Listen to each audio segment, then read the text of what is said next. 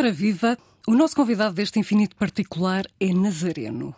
Podia ter sido encenador, mas não, preferiu a justiça e chegou a ministro dessa mesma justiça em 1990. Era Cavaco Silva primeiro-ministro. Hoje é um magistrado jubilado e um escritor, mas atenção, considera que chamar senhor conselheiro jubilado do Supremo Tribunal de Justiça a um escritor é dar cabo do escritor. Assim sendo, como é que devo dirigir-me assim, maratíssimo Álvaro Labrinho Lúcio? Muito bom dia, muito bom, bom dia. dia. para si, evidentemente, e para quem nos ouve. É com muito gosto que estou aqui e, e, é com muito gosto que começo já por responder a essa questão. Evidentemente que eu tenho muito orgulho e muita honra em ser juiz conselheiro, ainda que jubilado, do Supremo Tribunal de Justiça. E, e, e gosto muito quando me chamam Senhor Conselheiro, que é para que eu não me esqueça daquilo que no fundo é o culminar de uma carreira, que foi a carreira que eu fiz, foi a carreira que eu escolhi fazer. E, portanto, fico sempre muito feliz com isso. Agora, quando me apresentam como escritor e me dizem, senhor conselheiro, então, estraga uma vida como escritor. Sou Álvaro Laborinho Lúcio, em termos de nome, uhum. que, que no fundo vem, vem capear os romances, mas sou como, como pessoa, e mesmo como pessoa, independentemente de escritor, o que eu gosto muito de ser é Álvaro. Álvaro, então. Uh, às vezes os títulos caem irremediavelmente peço que me permita então tratá-lo assim. Não, não, mas eu agradeço. Não só permito, como lhe agradeço que me trate assim. Está combinado. Imagina agora que tinha seguido a sua veia de desportista. Sei que era guarda-redes e chegou a ser campeão nacional universitário em Coimbra. Que nome é que constaria na sua camisola? O, no, o, o, nome Álvaro. Sim, Álvaro. Tinha, também, também tinha, que, tinha que ser Álvaro também. Eu fui, eu já agora é importante deixar isso. Claro, eu fui campeão nacional universitário, mas não joguei a parte final visto que partiu um braço oh. no último jogo no Regional em Coimbra. E, e joguei o jogo todo com o braço partido. Aliás, na história do futebol português, só há dois guarda-redes que fizeram isso. O Azevedo, que era o grande guarda-redes do Sporting, Sim. e eu próprio. Bem, é claro que ele é ficou na história. Eu, eu, eu não fico em parte nenhuma. Tenho que aproveitar estas entrevistas para dizer e para chamar a mim algum estatuto. Mas, mas, bem, mas tenho o título que foi adquirido pelo conjunto da equipe, evidentemente. Então, Álvaro, não Laborinho, não Lúcio, Álvaro. Álvaro. Certíssimo. Tem altura para guarda-redes, de facto. Quanto é que mede? Pois, eu julgo que aquilo que eu tinha mais para guarda-redes era a mesma altura. Quando, quando, depois entrava já na parte técnica, as coisas começavam a dificultar-se um pouco. Não, eu tenho 1,82m, para essa altura era bom, hoje é vulgaríssimo, mas para essa altura era bom.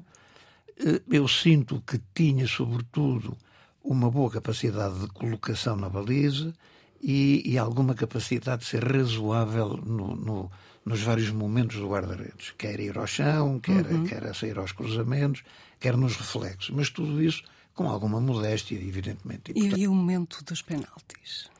No momento dos penaltis, curiosamente, eu defendia vários penaltis e fazia uma coisa que ainda hoje não percebo muito bem porque é que os atuais guarda-redes profissionais não fazem. Sim. É que eu nunca me atirava à sorte por um lado. Eu esperava sempre que a bola partisse e fartava-me de defender penaltis porque esperando que a bola partisse conseguia defender muitos que vinham ao meio da baliza, coisa que hoje não acontece, porque muitas vezes vemos o guarda-redes aparentemente a fugir da bola e a lá entrar no sítio onde ele estava. Tem razão. De maneira que eu, por aí, e, por, e por, pelos tais reflexos e pela possibilidade de ter ali uma zona que era possível dominar, ainda ia defendendo alguns penaltis. Sim. Portanto, tem uma boa intuição. Parece. Não sei se era uma boa intuição, de, de alguma forma era um pouco isso, era usar as, as competências que tinham, que como digo não eram muitas, mas usá-las bem. E, portanto, nessa perspectiva, eu consegui ter algum sucesso. Hoje em dia era um Ricardo ou um Rui Patrício, está a ver? Hoje em dia ninguém sabia quem eu era. Não. Aliás, o, o, meu pai na altura teve sempre o cuidado de me dizer tu nunca vais para o futebol porque és guarda-redes. Se fosses outra coisa qualquer, muito bem. Agora guarda-redes não. Por, por, muito bom pois. que sejas, chegas a uma equipa em que há um melhor, ficas suplente a vida toda. E, e nunca mais sais do banco. Ora, como eu não era muito bom, nunca poderia ser outra coisa senão suplente e, portanto, deixei-me dessas vidas. Fez muito bem. Nasceu no dia 1 de dezembro de 1941. Nasceu no feriado que comemora o dia da restauração da independência. É por isso que diz que sou biologicamente independente? Eu, quando digo que sou biologicamente independente, não, não estou, e era bom que isso ficasse muito claro, não estou a referir uma virtude. Estou apenas a referir um facto, uma constatação eu sou muito avesso, e aí é que eu sou biologicamente avesso, a grandes compromissos eh, coletivos de longa duração. Fernando Nogueira bem tentou convencê-lo a inscrever-se no PSD. Foi, e não só ele, mas, mas isso nunca aconteceu e ficou sempre muito claro que enquanto eu estivesse a, a exercer funções políticas um, ligadas evidentemente ao, ao, partido, ao PSD na altura, eu seria de uma total lealdade. Uh, e seria, portanto, nessa medida, um militante não filiado. Mas uh, isso acabaria no momento em que eu entendesse dever sair, não a lealdade, porque, porque a lealdade deve manter-se sempre, seja com quem for, porque uh, julgo que a lealdade é de facto uh, o caldo de cultura que, que nos permite viver uns com os outros sempre na nossa divergência de pontos de vista ou de opiniões. Voltando ao dia 1 de dezembro de 1941, o seu parto nesse dia foi muito complicado, admitiu. A sua mãe Libânia esteve em risco de vida, não só no próprio parto, mas também nos dias a seguir. A vida parece ter decidido fazer de si um filho único, já viu? Foi, eu, eu não me recordo muito das dificuldades que causei à minha mãe, coitadita, por causa de, de ter de nascer. Um, eu fui, eu fui filho único, fui neto único, fui sobrinho único. Eu costumo dizer que tenho todas as condições para ser muito mais insuportável do que sou. Essa frase eu é. adoro, eu adoro, gosto imenso do seu sentido de humor. E o que eu pergunto-lhe, no que é que é insuportável? Deve ser por causa de ser filho único. Acho que os filhos únicos são insuportáveis. Eu não, não, não quero perder a dimensão no estatuto que tenho. Só que eu acrescento ainda o neto único e o sobrinho único. Mas uh, quais é que são os seus defeitos comprovados?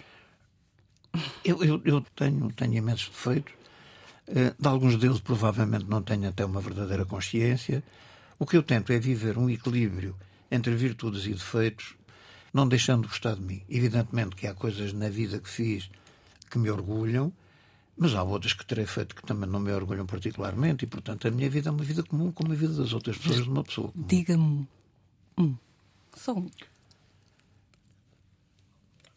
Eu, eu, eu, estou a hesitar, não porque não encontro, estou a ver se escolho um que tenha alguma boa cotação de mercado. É, é, nesse sentido que eu estou a demorar um pouco mais, mas, mas se calhar algum egoísmo ligado a esse egocentrismo, Exatamente, ligado a esse individualismo, filho único, uhum. talvez muito a partir de mim próprio e muito a chegar a mim mesmo em muitas coisas, embora seja um egoísmo temperado e por isso lá está uma tentativa de, apesar de tudo, afeiçoar o defeito.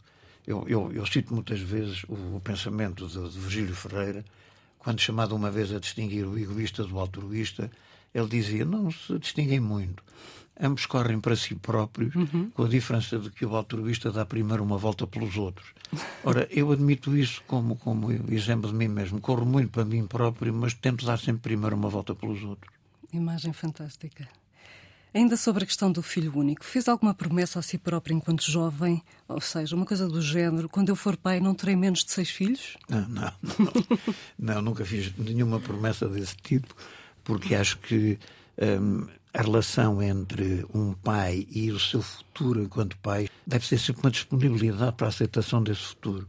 E, portanto, deixar que todo o futuro, seja o que for, é sempre extraordinário. Portanto, Vamos, vamos a factos. Tem seis filhos, dois biológicos, duas uh, irmãs cabo-verdianas que foram adotadas quando tinham um e três anos e dois filhos da sua atual mulher, Maria João. Exato. Tudo isso constitui uma família que é criada nesta unidade, um pai, uma mãe e seis descendentes, filhos e filhas.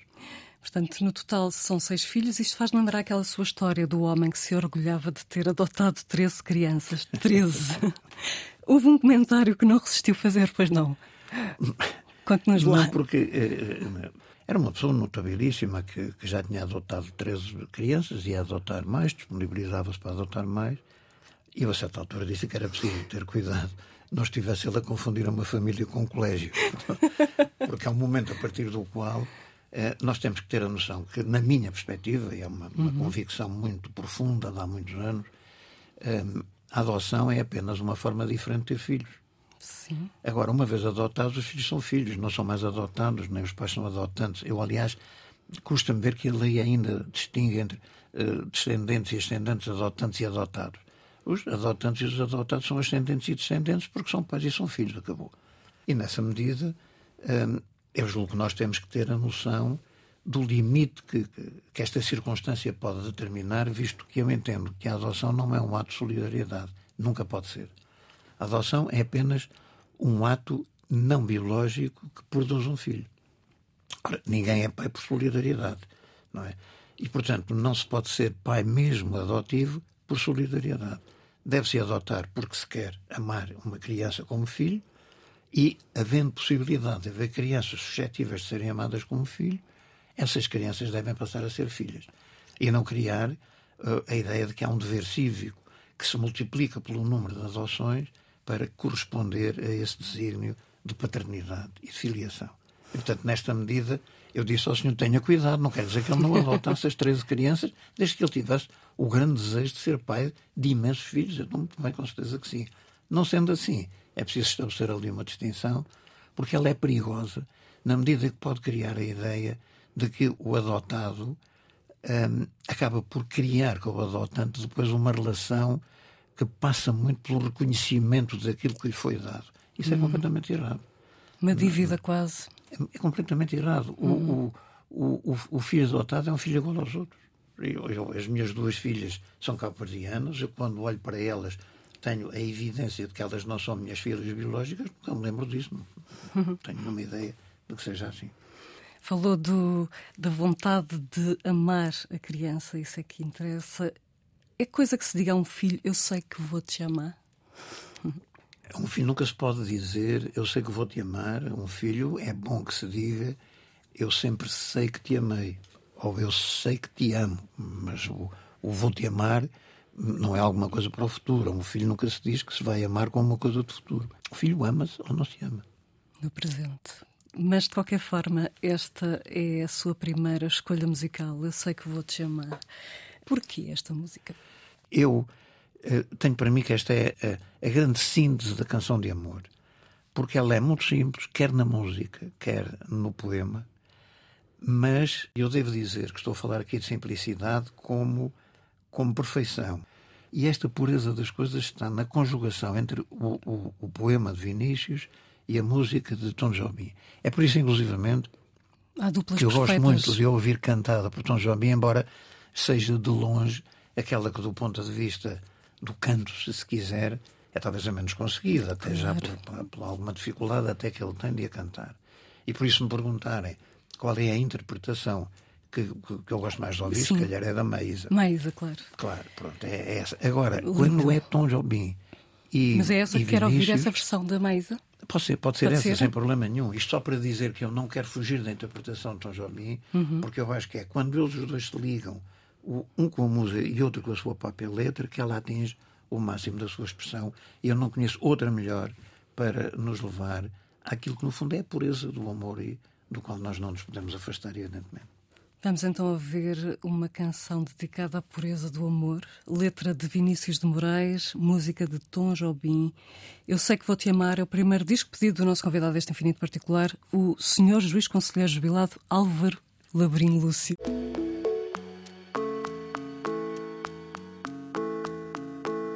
Por toda a minha vida, eu sei que vou te amar. Continuaremos a falar de amor, o momento assim o pede.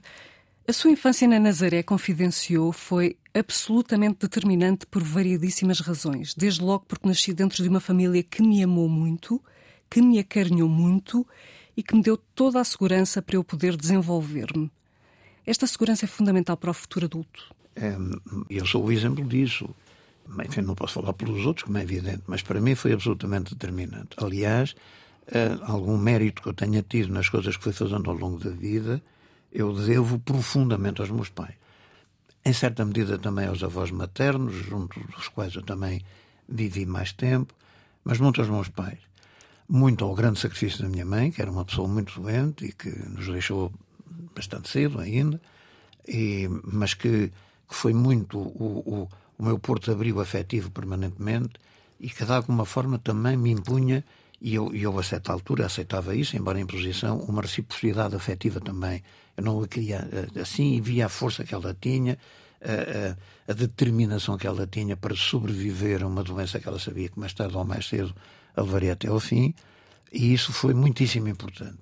E ao mesmo tempo também gerou um outro tipo de relação que vai bater no mesmo, ou vai chegar ao mesmo, como o pai, que era esse sim, a grande segurança que se refletia quer naquilo que era o meu crescimento, quer naquilo que era um, o equilíbrio de vida que ele permitia à mulher que ela tivesse para ela própria ir podendo sobreviver também.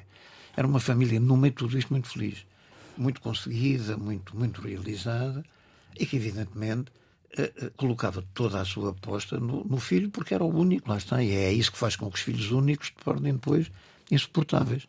o, o, eu recordo-me, é uma, uma pequena história que eu conto algumas vezes, que, eh, enfim, era uma família eh, que eu diria de, de, classe média, mas, mas longe de ser uma classe média alta. O meu pai era funcionário público, era, era funcionário do CTT, a minha mãe era doméstica, o meu avô era comerciante e fotógrafo amador, a minha avó premiado. doméstica também, premiado, sim. Premiado.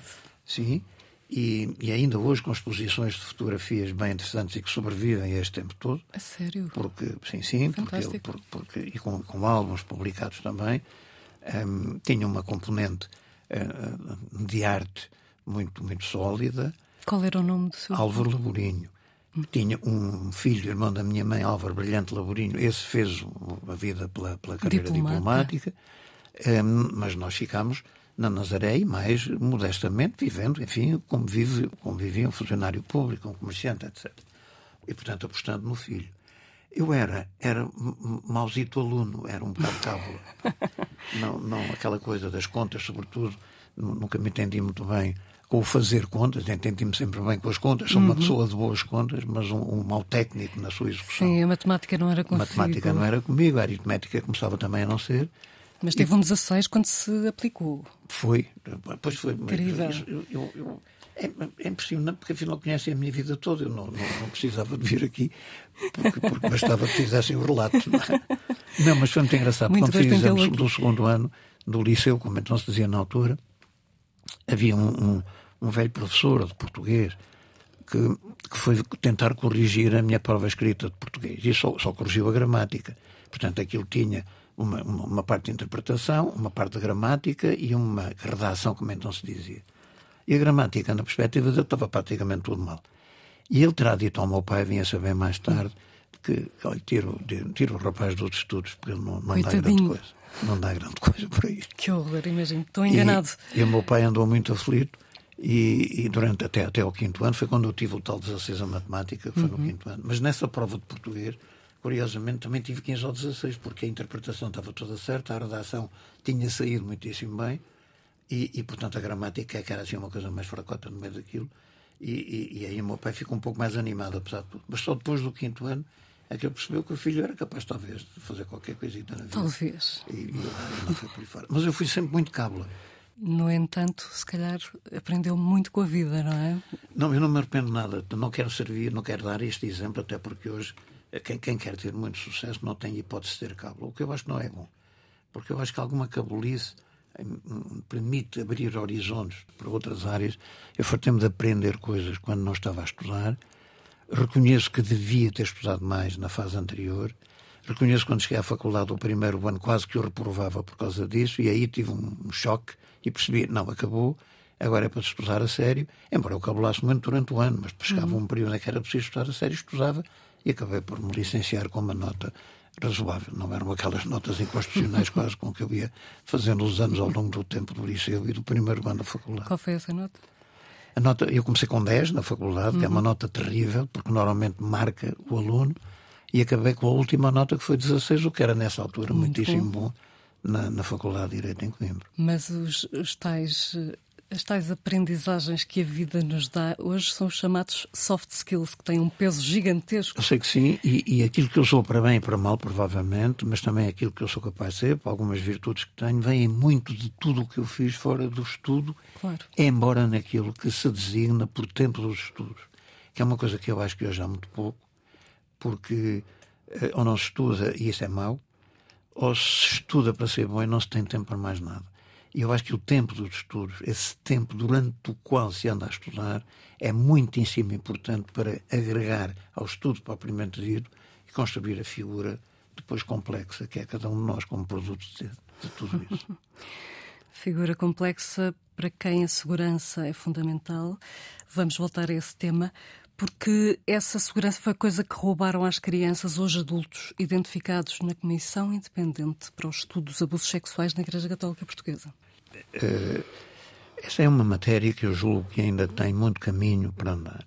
Uhum. Se todos nos juntarmos determinadamente no sentido de mudar o que está e, de alguma forma, ainda dar às vítimas que estão vivas e que estão em sofrimento ainda boa parte da, da, reparação que elas merecem reparação e não para lhes pode ser reparação pode ser reparação no sentido de indenização o que elas precisam é de ver reparada a situação em questão e isso não é alguma coisa que se lhes dá numa perspectiva assistencialista ou muito menos caritativa. Isso dá-lhes porque isso é um direito estrito delas enquanto sujeitos de direito. Sem dúvida. De todos, qual foi o testemunho que mais os chocou?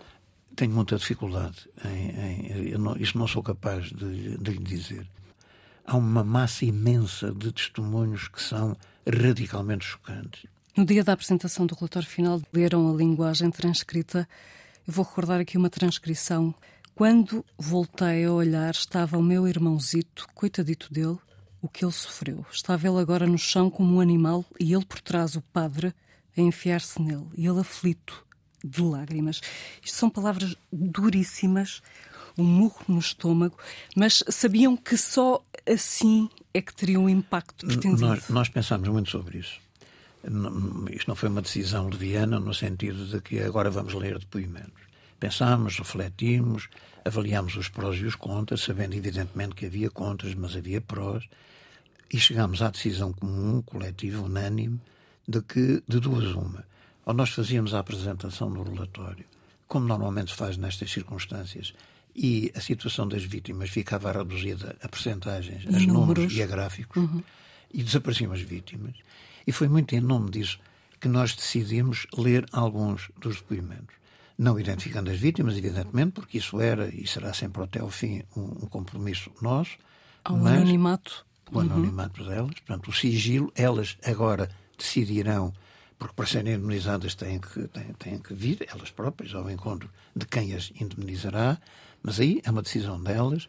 Agora, o ter-nos apresentado eh, algumas leituras foi absolutamente decisivo para que as pessoas entendessem do que é que se estava a falar e percebessem verdadeiramente o que tem sido e continua a ser o sofrimento destas pessoas. Foi horrível. De outra forma, uhum. tudo tinha passado, a Comissão tinha feito o seu trabalho uhum. e pronto, virava-se a página, íamos para outro assunto e, e, e, tudo ficava na mesma. No fundo, estes depoimentos são lembranças do passado.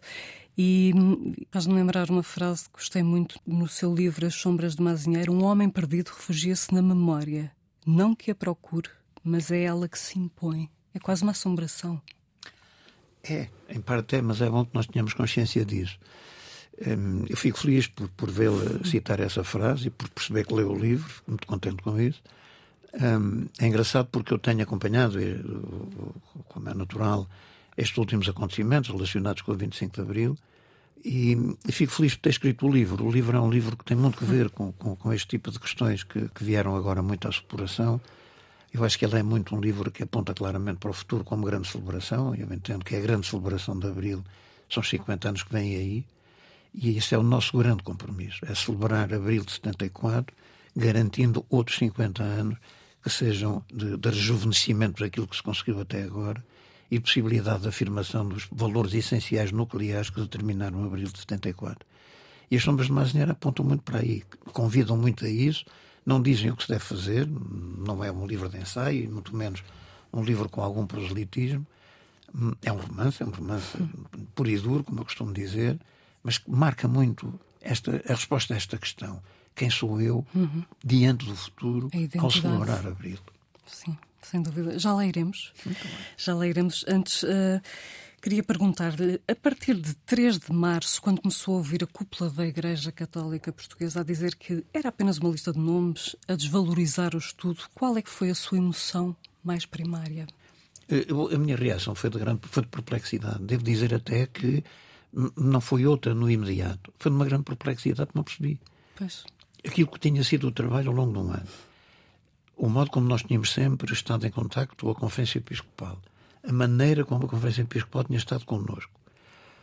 Aquilo que eu costumo dizer, o facto de ter sido a Conferência Episcopal que criou a Comissão, o facto de ter dado toda a independência à Comissão para atuar e o facto de ter estado sentado a ouvir a apresentação do relatório, que aliás já conhecia, porque lhe foi entregue na véspera, era motivo mais do que suficiente para que a própria Conferência Episcopal se sentisse ela própria coautora do relatório uhum. e conosco o vivesse agora na projeção para o futuro, nas medidas que iria adotar. Não, senhor. Uhum. Foi uma, uma conferência de imprensa desastrosa que acabou por colocar um problema que não existia, com a história dos nomes e dos números, e se há factos, e se não há factos, e se há presunção de inocência, e se não há, que depois suscitou uma série de disparates que foram sendo publicados ao longo dos dias, confundindo alhos com bugalhos e, evidentemente, dando possibilidade àqueles que criam essa confusão de a vir utilizar em proveito próprio. Claro. Pronto, e portanto isso correu mal, já foi assumido que correu mal, as coisas estão a ter agora outro caminho e nós o que precisamos agora é de nós seis, membros da Comissão Independente, sairmos completamente de cena. O nosso trabalho foi feito, somos cidadãos, uhum. cada um estará neste tema como entender, cidadãos e cidadãs, evidentemente, cada um e cada uma estará como entender, mas a nossa relação com este trabalho está concluída, está pronta e devemos sair de cena agora. E, sobretudo, não revalorizar um momento que foi uh, infeliz uhum. e que suscitou uma série de uh, intervenções posteriores tão infelizes ou mais ainda do que tinha sido esse momento. Eu espero que ele tenha passado e que estejamos agora num caminho mais adequado, uma vez mais e sempre, em nome das vítimas e preservando outras que venham a ser constituídas no futuro. O cidadão Álvaro Labrinho Lúcio, ao longo daquele ano de comissão independente, perdeu o sono muitas vezes? Eu, eu, eu, já não sou criança nenhuma e, portanto, já tenho sonos perdidos com relativa facilidade, como deve calcular. Não, houve, houve, momentos em que, em que nós próprios tínhamos hum, alguma dúvida quanto ao que se poderia fazer perante as tragédias que chegavam até nós. Agora, muito particularmente, a, a nossa questão era muito a de conseguirmos, simultaneamente, fazer num ano o que nos tínhamos comprometido a fazer num ano, Uhum. Produzir um relatório que fosse um relatório uh, rigoroso e sério do ponto de vista do produto das nossas competências e, portanto, ele tem o rigor e a seriedade da competência de cada um de nós projetado no relatório. Não posso dizer mais do que isso. Uhum. Outros, porventura, terão sobre ele uma apreciação crítica e desde que seja tão rigorosa e tão competente como nós achamos que quisemos que fosse a nossa, tudo bem, é assim que as coisas devem acontecer. E para isso conseguirmos o sigilo absoluto quanto a todos os nomes, quer das vítimas, quer dos abusadores que surgiam, quer dos membros da Igreja que, não necessariamente como abusadores, mas como ocultadores, eram apontados. E hoje nós podemos ter a satisfação de ter feito o trabalho num ano, de o ter feito com rigor e a competência que somos nós e com o total sigilo. Por nós, ninguém soube nada num país como o nosso, não é pouca coisa. em que o segredo de justiça é tantas vezes. muitas vezes nos obrigava a, a, a dormir menos bem, a, muitas vezes nós entrávamos em, em, mensagens que enviávamos uns aos outros a partir das seis e pouco da manhã, normalmente. Aí está. E, e, isso, isso foi. Mas isso. A primeira claridade da manhã, a Exatamente. alvorada. Exatamente. Acho que está aqui uh, uma boa deixa para, para falarmos do nome da música que fechará este infinito particular da Antena 1, tema do álbum Menina, de Cristina Branco, lançado em 2016 e considerado o melhor disco do ano pela SPA. É oportuno pedir-lhe que diga de sua justiça, por favor. É, da mesma, há bocadinho, quando lhe falei do Tom Jobim e do, e do, e do Vinícius, Vinícius, eu falei da, da, pureza do encontro entre a letra e a música. Aqui há um, um outro aspecto que vai muito nessa linha também. A, a Cristina Branco, eu gosto muito da Cristina Branco, como cantora, mas aqui a Cristina Branco vai, talvez ao ponto mais exemplar daquilo que eu reconheço nela, é que ao ouvi-la cantar, eu percebo mesmo que a voz é um instrumento. Nós muitas vezes não temos esta noção mas é de facto assim. Mas nela a voz tem de facto uma dimensão instrumental que nós somos capazes de encontrar no violino, em qualquer. E é de uma beleza, de uma qualidade de dicção, de uma qualidade de interpretação e, e, e ao mesmo tempo de uma, de uma extensão de, de cada tempo que são de facto belíssimos. A canção em si, uhum. a, a, parte musical, é muito estimulante para uma interpretação deste tipo. E, portanto, juntando estes dois aspectos, eu resolvi escolher essa entre as tais 350. Também teve aí indeciso em escolher a nossa Muito. Luísa Amaro, não foi? Tive, cheguei a pôr a hipótese de escolher os Verdes Anos e, porventura, até com a interpretação dela agora. Uhum. Um, a Luísa Amaro é uma pessoa absolutamente extraordinária. É, é também, aí está outro aspecto importantíssimo, a elevação uhum. ao domínio do, virtuosismo uhum. de um instrumento que, do ponto de vista universal, não tem a validade que tem os outros, que é a guitarra portuguesa, e que aí se consegue de uma forma absolutamente sublime. E é muito engraçado quem viu o Carlos Paredes e quem vê Luís Amaro, é muito engraçado como nós passamos de uma relação quase possessiva com a guitarra do, do, do uhum. Carlos Paredes para uma interpretação absolutamente suave, como suave é Feminina. a Luísa Amaro, mesmo quando, nunca abdicando dos seus pontos de vista, ela é capaz de os afirmar com absoluta convicção, fazendo com que o adversário, o primeiro sentimento que é correr a dar-lhe um abraço e depois discutirá então aquilo que ela pensa. Isso é maravilhoso. Muito bem, ainda não é já já que vamos ouvir a Alvorada de Cristina Branco, com letra e música de Luís Severo. Começamos a entrar na reta final deste Infinito Particular, é verdade mas ainda temos tempo para uma série de perguntas para as quais peço uma resposta curta, por favor. Como é que é a alvorada da Nazaré? Maravilhosa. sempre. Chuva, faça sol, sempre. E já agora a resposta não vai ser tão curta como isso, mas eu digo no instante. A Nazaré tem uma vista que toda a gente conhece, lá de cima do sítio cá para baixo. Tem outra vista que não é inferior a essa que é do outro lado da pederneira, cá para baixo, de manhã, com o sol atrás. Quem me ensinou isto foi o meu avô. Por alguma razão ele era um bom fotógrafo. Aí está, a luz, sempre a luz. E é mais diurno ou noturno?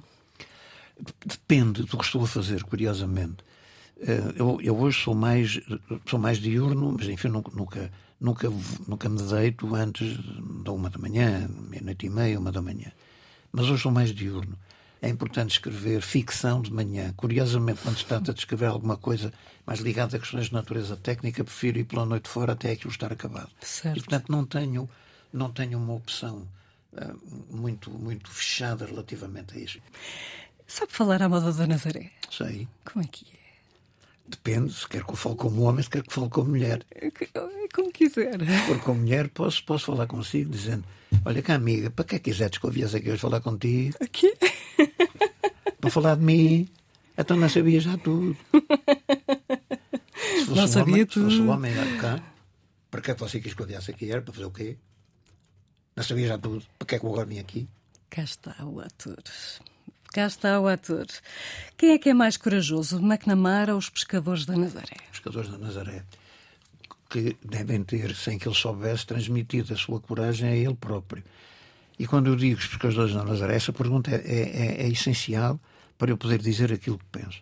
Eu tenho, evidentemente, muito respeito por McNamara, por aquilo que ele faz e pelo contributo importantíssimo que ele teve para o conhecimento mundial da Nazaré e, e, e toda a, a, enfim, a prática que ele consegue desenvolver ou conseguia desenvolver e, e, levou outros a desenvolver naquela onda monumental que da Nazaré. Mas eu sou. Eu tenho uma tal memória Pois. E tenho a memória quando não havia Porto Abrigo na Nazaré. E tenho a memória de quando os pescadores, nos seus barcos, nos botes, vinham e tinham eles que vencer as ondas todas até chegarem à praia. E tenho muita pena que ainda não se tenha feito a ligação entre estes dois momentos. Porque o surfar as ondas dentro de um bote, com o mar a bater, à espera que passasse a sétima onda para apanhar o raso, e muitas vezes a ter correr o risco de ser apanhado por uma onda perdida, foram cenas absolutamente fantásticas que a Nazaré deu e que guarda no espírito de cada um de nós a memória desses homens, com os nomes que eles têm e que têm que ser trazidos para serem conhecidos ao lado daqueles que surfam hoje a onda grande, a começar, evidentemente, por McNamara, que pode perfeitamente ombrear com este estar ao lado deles. E alguma vez se sentiu tentado a fazer surf e essa tal onda? Não, eu fiz, eu fiz, eu fiz parte de um grupo na Nazaré de jovens, quando éramos todos irreverentes e inconscientes, que apanhavam umas ondas grandes e tal, quando o mar estava, estava impedido, nós deixávamos lá ir apanhar uma outra e apanhávamos as chamadas carreiras. Mas isto era de corpo feito, com as mãos na cintura, cabeça para cima e lá vinham por aí fora. Sim. Depois rapidamente passei só às carreirinhas, que é com as ondas mais pequeninas, e a parte do surf, do surf já não, já não, já não é para mim. Não. Mas sentiu-se sim tentado a ser encenador. Um encenador solidário que, para além de alimentar a alma, doava as receitas dos espetáculos. Contribuiu para a construção das primeiras casas de um bairro da Nazaré. Foi, nós tínhamos um grupo de teatro na Nazaré, uns ainda estudantes no fim do, do liceu, ou da escola industrial, como havia na altura, outros já estudantes universitários, mas juntávamos-nos sempre nas férias do Natal e na Páscoa na Nazaré, e já trazíamos os papéis distribuídos e os textos escolhidos, e fazíamos sempre, no fim das férias, três espetáculos, cuja receita uh, era uh, indicada, enviada para, e eventualmente se poder começar a construir um bairro social na Nazaré, e com essas receitas foi possível construir as duas primeiras casas de um bairro social pequenito, que é lá em cima no sítio, mas as duas primeiras casas foram construídas em parte, não totalmente, mas em parte, a partir dessas receitas, desses espetáculos que nós dávamos na Nazaré, mas era muito engraçado, porque nós chegávamos, encontrávamos no café no primeiro dia, ia cada um tratar das suas vidas, todas elas ligadas ao teatro. Nós fazíamos os ensaios com uns a pintar os cenários, outros a baterem lá na, na, na carpintaria de cena, íamos dizendo os papéis em voz alta, era assim que se faziam os ensaios. E chegávamos ao fim e tínhamos ali um espetáculo robusto, com cerca de duas horas, salas cheias e, e, e a receita para poder dar início ao, ao, primeiro bairro social da Nazaré. Sim. No lado solidário. A magistratura apurou a sua dimensão humanista. É verdade que foi pessoalmente à prisão visitar um homem que condenou. Lembro-me sim ter ido à prisão ver se um a quem uh, eu percebi que tinha vocação para ler coisas das filosofias, etc., se estava a ler aquilo que eu lhe levei que eu lhe tinha prometido que, que lhe levava. Para ele poder continuar esse esforço, visto que as bibliotecas das prisões nessa altura eram muito fracas do ponto de vista dos conteúdos. Isso sim, e, e, e era uma cena, aliás, interessante, porque porque foi um homem a quem, a certa altura, eu estava a contar a história do, do cocheiro que ia em cima de uma carroça a, a bater com um chicote no, nos cavalos, e há um homem na rua que diz não, não bata na mula, porque a mula tem direito, é um ser vivo, tal. E quando eu estava a contar a história, aliás, melhor do que estou a contar agora a correr, quando estava a contar a história, uh, há, há, um dos presos que diz: Não tenho a certeza se foi Nietzsche ou Schopenhauer. Uau. Eu disse: Oh, então, vamos lá agora. Quem temos nós aqui? Então, então, era um homem que tinha estado preso no Limoeiro, tinha lido tudo o que havia no Limoeiro. Uau. E estava agora preso lá em cima, no, no na zona do Fundão. Isso, na zona do Fundão ou de Ceia, agora francamente. Talvez Ceia, talvez em Ceia. Pois é, sempre fez a distinção entre o que se faz e o que se é não é verdade? Exatamente. Concretizou a sua vontade. Editou o livro As Sombras de uma Azinheira nas redondezas dos 50 anos do 25 de Abril. A minha pergunta é, porquê que o epílogo só pode ser lido no dia seguinte? Por duas, Por duas razões. Em primeiro lugar, porque eu quero que o romance romance acabe no fim, que é antes da página onde eu anuncio o epílogo e digo para ser lido no dia seguinte. Esse epílogo para ser lido no dia seguinte no fim de contas, não significa outra coisa, porque aquele é o romance, e isto pode-se dizer porque o fim do romance está antes, não significa outra coisa senão dizer que tudo isto continua a acontecer e é preciso que haja quem o escreva. E é por isso que as personagens deste romance assumem elas, a partir da sua condição de personagens, a autoria do romance que vai escrever a seguir e oferecem o primeiro capítulo ao autor deste romance. Portanto, projeta o livro para o futuro. Exatamente. E por falar em futuro, o que é que tem em mente para um futuro próximo? Eu tenho projetos vários. Tenho o projeto de, de escrever outro romance, que irei começar dentro de algum tempo. Tenho o projeto de continuar, sobretudo, a aceitar os convites que me fazem para ir falar aqui, ali e acolá sobre temas, sobretudo muito ligados à educação e à escola, que é uma questão que hoje me interpela muito e sobre a qual eu tenho algum receio.